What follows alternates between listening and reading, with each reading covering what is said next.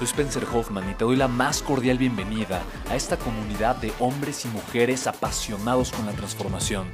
Y es que sabemos que así tiene que ser la vida, habiendo tantos con la mente confundida y plomo en el corazón, desperdiciando su potencial y dejando su vida para después, para nunca. Sabemos que tenemos que hacer algo y es por eso que estamos comprometidos a cambiar las cosas. No somos uno más del montón y pasamos desapercibidos. No le hacemos caso al miedo ni huimos del dolor de pagar el precio. Y sobre todo, no cargamos con el pasado ni con el arrepentimiento porque vivimos en el presente. Creemos en la grandeza y la creamos. Creemos en quienes lideran con su inteligencia y su pasión y en quienes construyen un imperio con su potencial a pesar de venir de la nada.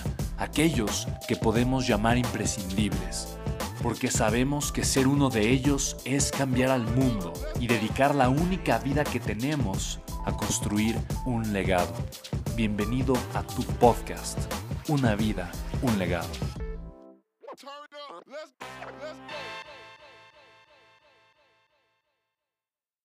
Cuando sientes que has perdido la identidad o no sabes quién eres, ¿qué puedes hacer para encontrar el camino y salir de ese bucle o de ese bucle? Janine, es el mejor momento para tú redefinir tu identidad.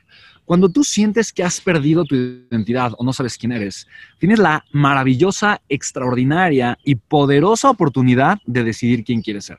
Y eso es lo más maravilloso, extraordinario y poderoso que le puede pasar a un ser humano.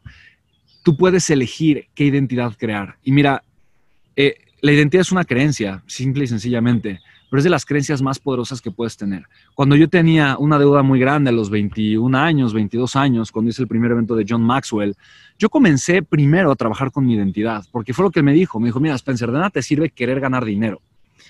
De lo, lo que te sirve es convertirte en la persona que tiene la capacidad para agregar tanto valor que va a recibir mucho dinero.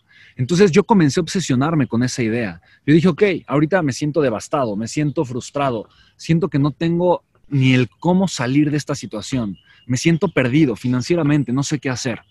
Y en ese momento alguien me dijo, justamente, me dijo, ok, cuando estás perdido es el mejor momento para encontrarte.